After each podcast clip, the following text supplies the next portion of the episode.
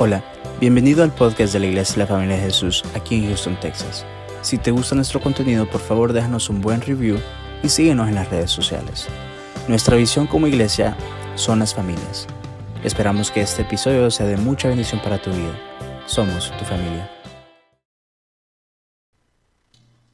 Dice la palabra del Señor, amados, no os sorprendáis del fuego de prueba que os ha sobrevenido, como si alguna cosa extraña os aconteciese, sino gozaos por cuanto sois partícipe de los padecimientos de Cristo, para que también en la revelación de su gloria os gocéis con gran alegría. Si sois vituperado por el nombre de Cristo, sois bienaventurado, porque el glorioso Espíritu de Dios reposa sobre vosotros. Ciertamente de parte de ellos, él es blasfemado, pero por vosotros es glorificado. Si me acompaña a orar esta noche, hermano. Padre, en el nombre de Jesús te damos gracias, Señor.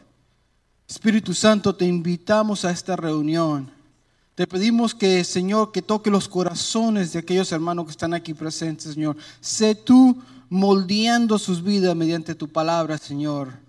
Te pedimos, Espíritu Santo, que me des, Señor, eh, claridad para tu palabra, para compartir tu mensaje, Señor. Que seas tú hablando por medio de mí. Te pido, Espíritu Santo, que me utilices. En el nombre de Jesús. Amén y amén. Me gustaría comenzar hablando de un artículo que leí hace unos cuantos días por un pastor eh, en los años 80, un pastor que se llamaba Armstrong, muy popular en los tiempos. Y él escribió un artículo que se llamaba El misterio de los dos árboles. Muy interesante artículo, se lo recomiendo. En este artículo el autor hablaba acerca de cómo cuando Dios crea el jardín de Edén y plantan obviamente los dos árboles, el de la vida y el de la ciencia, Él crea igualmente, como todos sabemos, a Adán de una manera perfecta. Todo era perfecto en este tiempo, todo era absolutamente bueno como él declara en su palabra.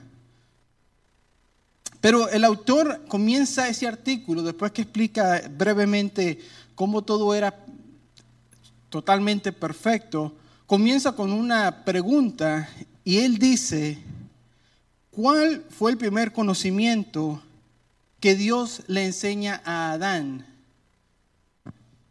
Y esto es la base de su artículo, la respuesta para este punto.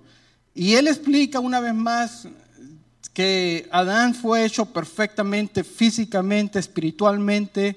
Eh, todo era armonía, todo era eh, un solo sentir entre el hombre y Dios. Pero pasa que Dios le da un mandato a Adán en ese tiempo y le dice que la primera enseñanza que Dios le da a Adán en este artículo, Génesis 2.15, la relata cuál fue. Y es que le dice Dios a Adán que de todo árbol del huerto podrá comer, excepto del árbol de la ciencia del bien y el mal, porque el día que comiere de este árbol ciertamente iba a morir. So, aunque todo era perfecto, había un requisito nomás, y era que del árbol de la ciencia no lo podía tomar. Y el autor utiliza, utiliza esta historia como la premisa para toda la Biblia. Todo lo que ocurre en la Biblia, si lo vemos desde ese punto de vista, desde ese momento en adelante, tiene el mismo concepto, donde va a haber el bien y donde va a estar el mal al lado.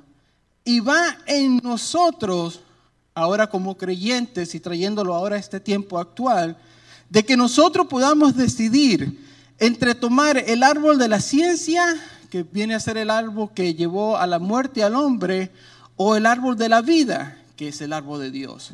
Y de esto se trata todo el artículo. El autor concluye todo esto, y estoy obviamente parafraseando, que dice en su conclusión que los dos árboles que fueron plantados fue la primera prueba que enfrentó la humanidad y fue la primera decisión importante que Adán y Eva tuvieron que elegir de cuál árbol comería, si el de la vida o el de la ciencia. Y obviamente esta, todos conocemos cuál fue el resultado y que fue la decisión que tomaron que, que marcó el rumbo de nuestra civilización hoy en día. Pero el punto que, que el pastor Armstrong deja claro en este, en este artículo es que en la Biblia vamos a ver este patrón muchas veces. Lo vamos a ver con Adán y Eva, lo vamos a ver con Abraham, lo vamos a ver con David, lo vamos a ver con José.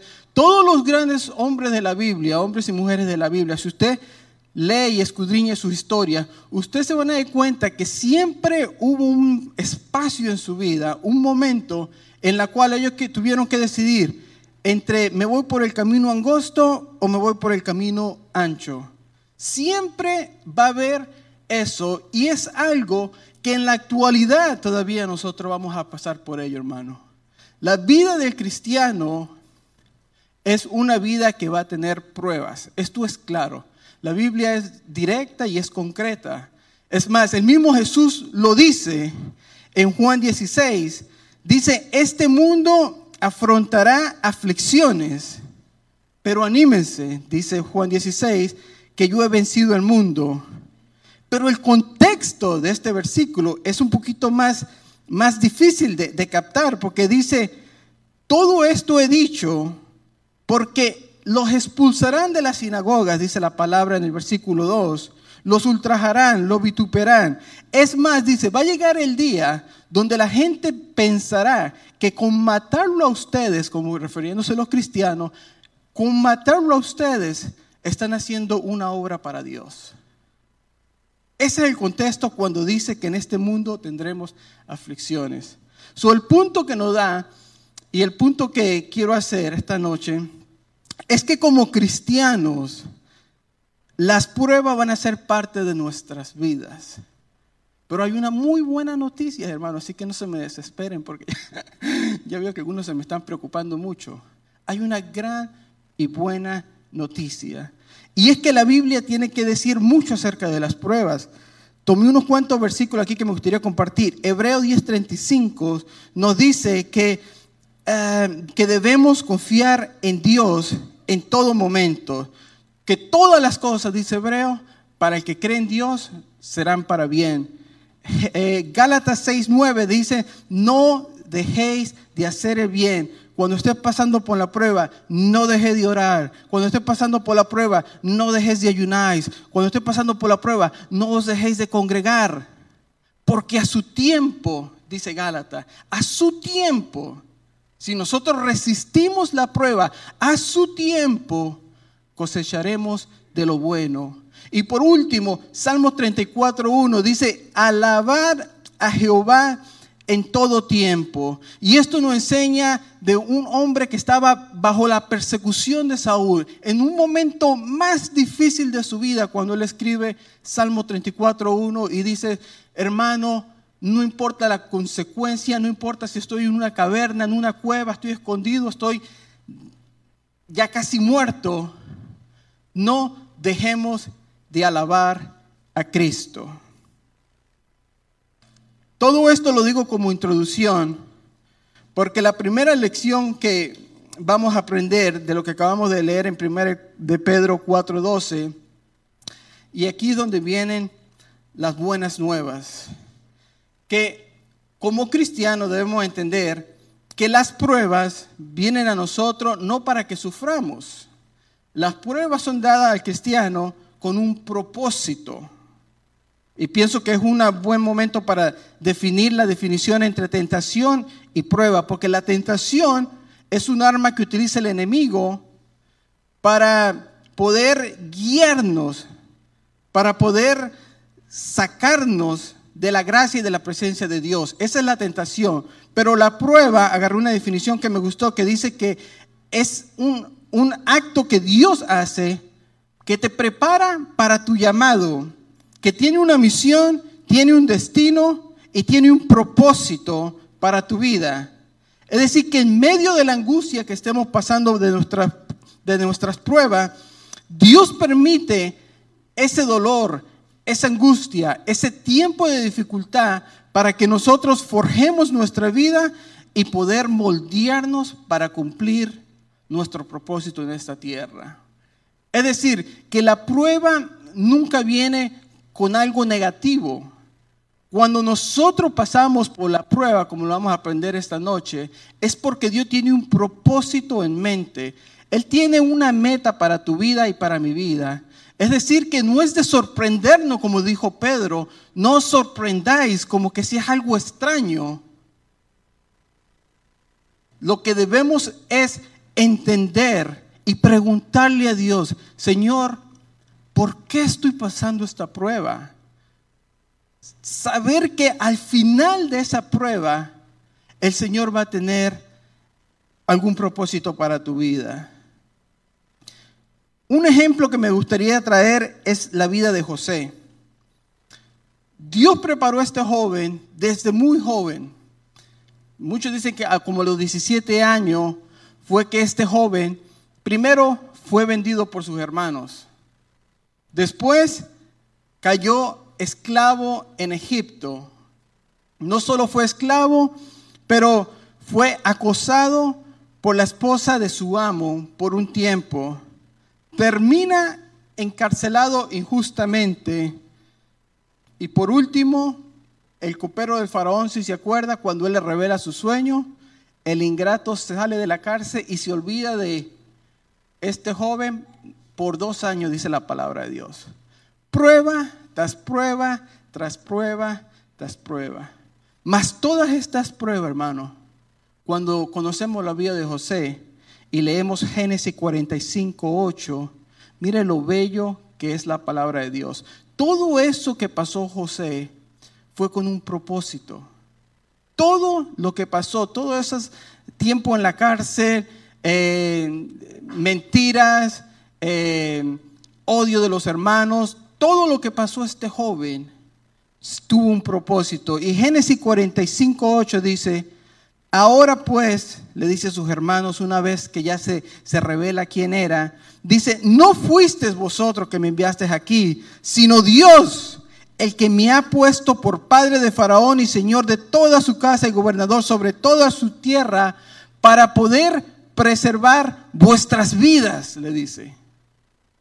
So, todo lo que pasó José, toda esta gran injusticia, él llegó a la conclusión después de decir, no fueron ustedes los que me mandaron aquí, le dice a sus hermanos, no fueron ustedes. Todo tenía un propósito para mi vida. Todo lo que yo tuve que pasar fue algo que me estaba moldeando, que estaba forjando mi carácter para yo poder llegar a la situación donde estoy ahora, que ahora yo le puedo salvar la vida a mi familia. So, esto es algo de aprender con nosotros como iglesia, que el Señor permite y va a permitir y van a venir pruebas a nuestras vidas que son específicamente para moldearnos y para, y para enseñarnos algo acerca de nuestro carácter. Muchas veces cuando nosotros pasamos prueba, y aquí viene una de las aplicaciones de por qué muchas veces pasamos prueba, es porque cuando nosotros pasamos pruebas, nosotros nos, hacemos más, más empáticos a las otras personas. Mire, no hay mejor consejero para una persona que esté pasando por un problema de, de alcoholismo que una persona que en el pasado tuvo un problema con el alcohol. No hay, no hay mejor consejero para una pareja que esté pasando por un problema de infidelidad que una pareja que ya lo pasó. ¿Por qué? Porque esas personas se pueden poner en sus pies y no son tan fáciles para juzgar. Porque la prueba que ellos tuvieron en un tiempo, hoy en día le puede servir como el arma para decir, mire hermano, si, si yo lo pasé con mi esposa y yo sobreviví, claro que ustedes lo pueden hacer. Y ese es el poder que el cristiano gana y, el moldimiento que el Señor nos da en medio de las pruebas que nosotros tengamos. Alguien dijo una vez que cuando usted pasa por las pruebas, somos más fácil para sentir y para apreciar el dolor de las otras personas. Somos más fácil para no juzgar a nadie. Somos más fácil para decir, ¿sabes qué? Mejor doy un buen consejo en vez de algo malo. En Juan 8.1 está la historia de una mujer que muchos se van a acordar. Y fue una mujer que fue encontrada en un acto de fornicación. Y dice que los religiosos de aquel lugar traen a aquella mujer afuera y la presentan ante Jesús y le dicen a Jesús, Señor Rabí, hemos hallado a esta mujer en el acto de la fornicación. ¿Qué quieres que hagamos con ella? Y es interesante lo que Jesús le responde a ello, porque Jesús le dice, perfecto, muy bien lo has dicho. La ley dice que hay que apedrearla porque era lo que querían la gente insinuarle a Jesús. Pero Jesús le regresa la pregunta y le dice a ellos, perfecto, pues el que esté libre de pecado, que tire la primera piedra. Y se agacha y dice que sigue jugando tic-tac todo lo que estaba haciendo en la tierra, ¿verdad? Pero el punto es que es interesante que la palabra dice que uno por uno, comenzando desde el más anciano hasta el más joven, dice que se apartó y se fueron. Y todos quedaron y la mujer a ninguno le tiró ninguna piedra. Y lo interesante de esto es que el Señor utiliza este principio que estamos aprendiendo, ¿verdad? Que las personas empezaron a juzgar, estaban en su completa razón para poder juzgar a esta mujer por lo que estaba haciendo, no había nada malo de ello, pero Jesús le hizo realizar, miren su propia vida, miren las cosas que han hecho, y si usted no tiene pecado, siéntase libre de, de juzgarla y de apedrarla. Y todos se fueron. Ninguno quedó allí para juzgar a esta joven. Entonces, para recapitular en el punto número uno, las pruebas en el cristiano, primero que todo dijimos que son inevitables, todos vamos a pasar por ellas, y segundo dijimos que siempre vienen con un propósito. Nunca vienen para hacer algo malo a la vida del cristiano, siempre viene con un propósito para nuestro propio favor.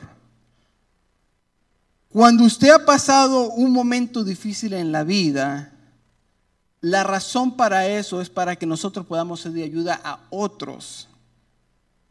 Cuando nosotros hemos alcanzado, no sé, se podría decir paz financiera, se podría decir un hogar estable, se podría decir una vida estable, la razón de que Dios está permitiendo eso en nuestra vida es para que nosotros ayudemos a aquellos que están pasando problemas. Es la única razón en la cual el Señor nos bendice nuestra vida, para que nosotros seamos canal de bendiciones para aquellos que están pasando necesidades. Solo primero que debemos entender es que nosotros somos bendecidos después de la prueba para que nosotros podamos bendecir a otro. Alguien dijo en una cita que leí que me gustó mucho, que dice que tu dolor presente será tu fortaleza futura. Y me gustó eso porque pienso que aplica mucho a lo que hablamos hoy, que lo que estemos pasando hoy, hermano, esto tan solo es para que nosotros podamos utilizarlo de una manera positiva en un futuro. El punto número dos que me gustaría traer esta noche no es solo que la prueba viene con propósito, como dijimos, pero que las pruebas producen paciencia. Mire lo que dice Santiago 1.3. Las pruebas producen paciencia. Dice la palabra del Señor. Sabiendo que la prueba de nuestra fe produce paciencia, mas tenga la paciencia su obra completa para que seáis perfectos y cabales sin que os falte cosa alguna. La prueba produce paciencia. La definición de paciencia dice, según la definición que yo tomé, dice que la paciencia es la actitud que lleva al ser humano a poder soportar contratiempos y dificultades para conseguir algún bien sin lamentarse. Repito otra vez la definición. Dice que la paciencia es la actitud para llevar al ser humano a poder soportar contratiempos y dificultades para conseguir algún bien sin lamentarse. las pruebas no producen esta paciencia porque el punto que trata de, de hacer, el punto número dos aquí, es que cuando nosotros tenemos paciencia, nosotros estamos forjando nuestro carácter para ser paciente. Regresando a la historia de José, José tuvo que ser muy paciente por muchos años. Muchas personas aseguran que José estuvo más o menos preso en la cárcel desde el momento que llegó a la cárcel al momento que llegó a, donde está el faraón. Dicen que son más o menos como unos 13 años que tuvo este joven en, en esa transacción.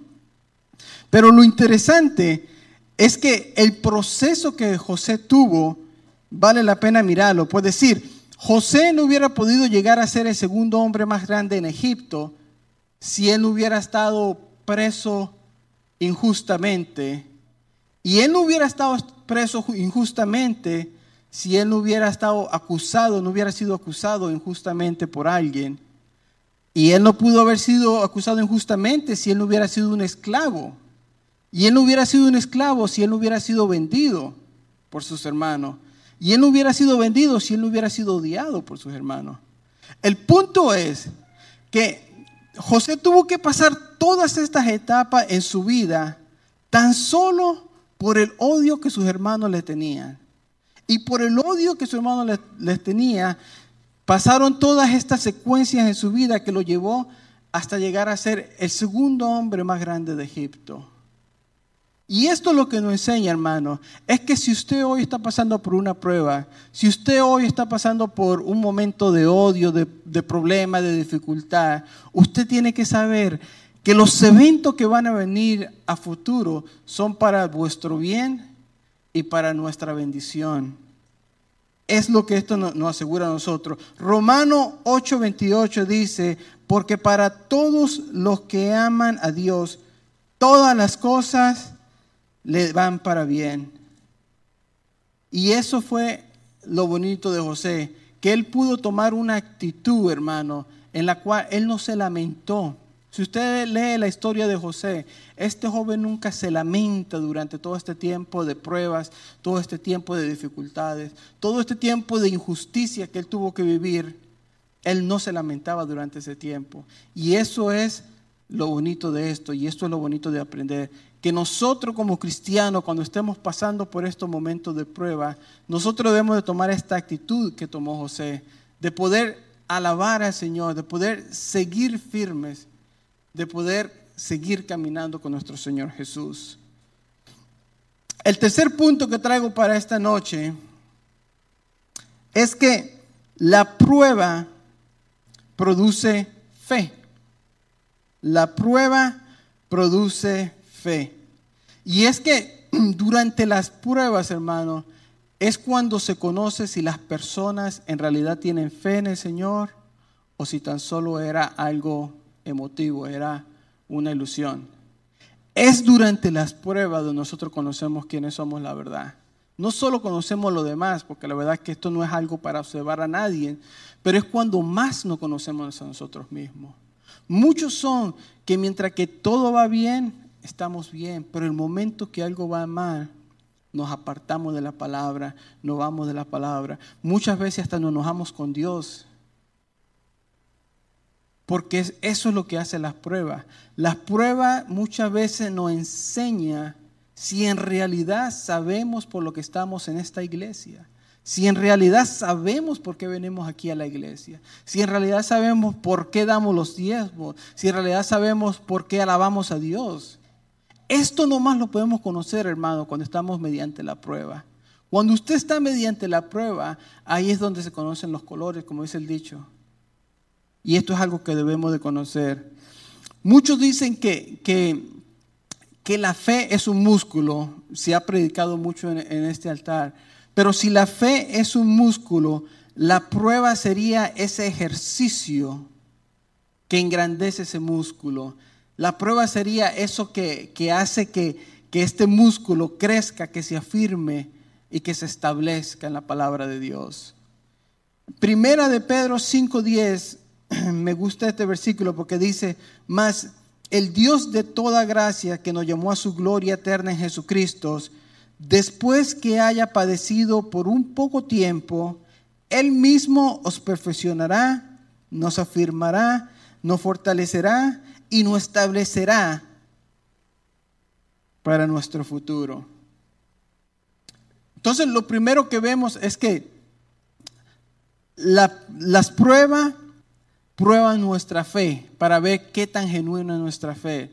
Pero vemos aquí mismo que Pedro nos dice, no os preocupéis, porque las pruebas es por un momento, dice, por un poco de tiempo, de esa manera lo describe. No es algo de por vida, hermano. Muchas veces cuando estamos pasando por prueba, obviamente la persona que está pasando por prueba, y si alguien está pasando aquí por prueba, sabe que tal vez se siente una eternidad, se siente que no hay salida, se siente que se está ahogando. Pero la palabra de Dios nos dice en 1 Pedro, después que hayáis padecido por un poco tiempo, dice, es decir, que las pruebas son momentáneas, son temporales, no son para siempre. Y segundo, nos dice que después que padecimos un poco tiempo, Él mismo perfeccionará, afirmará, fortalecerá y nos establecerá. Es decir, que después de las pruebas, después de este corto tiempo que nos dice Pedro, dice que hay un tiempo de cambio. Es decir, que la prueba viene, viene a nuestra vida, nosotros soportamos ese tiempo, que es lo que la palabra nos enseña a hacer, a estar firmes, a aguantar. Y después dice que el resultado es que el mismo Señor, Él mismo, dice la palabra, refiriéndose a Jesús, Él mismo nos fortalecerá. Él mismo nos perfeccionará y Él mismo nos establecerá. Y esa es la gran promesa y esa es la buena nueva de esta noche, hermano. Que nuestro trabajo como cristiano es resistir, resistir al enemigo, como lo dice en otro lado. Nosotros debemos de aprender a resistir a la prueba y con seguridad Él huirá con nosotros. José necesitó mucha fe para sobrepasar las pruebas. El momento que la mujer de Faraón se le insinuó, la respuesta de Josué tomen atención, que fue, ¿cómo voy yo a pecar contra mi Dios? Un joven que estaba lejos de su familia, en una tierra extranjera, vendido como esclavo, que no tenía tal vez en una mente humana y física nada que perder, no tenía absolutamente nada con él. Él de una vez lo que dice es, ¿cómo podré yo pecar contra mi Dios? Y esto es lo bello de la prueba y esto es lo bello de que la fe que se produce mediante la prueba. José no utilizó su situación, la circunstancia que estaba pasando en esta tierra donde nadie lo conocía y si se echaba una canita al aire, como se dice por ahí, nadie lo iba a saber tal vez. Él pudo haber buscado cualquier excusa que usted pueda pensar para cometer este pecado, pero porque él tenía fe en un Dios que lo estaba viendo, le dijo a esta mujer, ¿cómo podré yo pecar primero contra mi Dios y segundo contra mi amo? Eso es lo bello de, las pruebas, que durante ese tiempo, cuando estamos arraigados a la palabra, lo que hace es que crece la fe dentro de nosotros. Nosotros podemos con seguridad y con certeza sobrepasar cualquier tentación, cualquier prueba, si nos arriesgamos a la palabra de Dios. Para ir concluyendo, me gustaría que leyéramos Juan 16, 20, y ahí me gustaría que me acompañe. Juan 16, 20.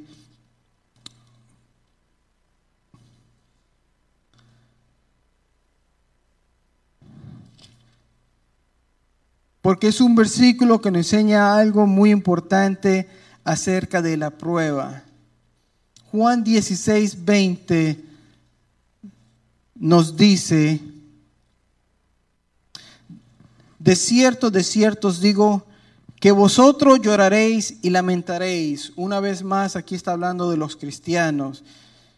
En el mundo se alegrará, pero aunque vosotros estéis tristes, vuestra tristeza se convertirá en gozo, dice la palabra del Señor.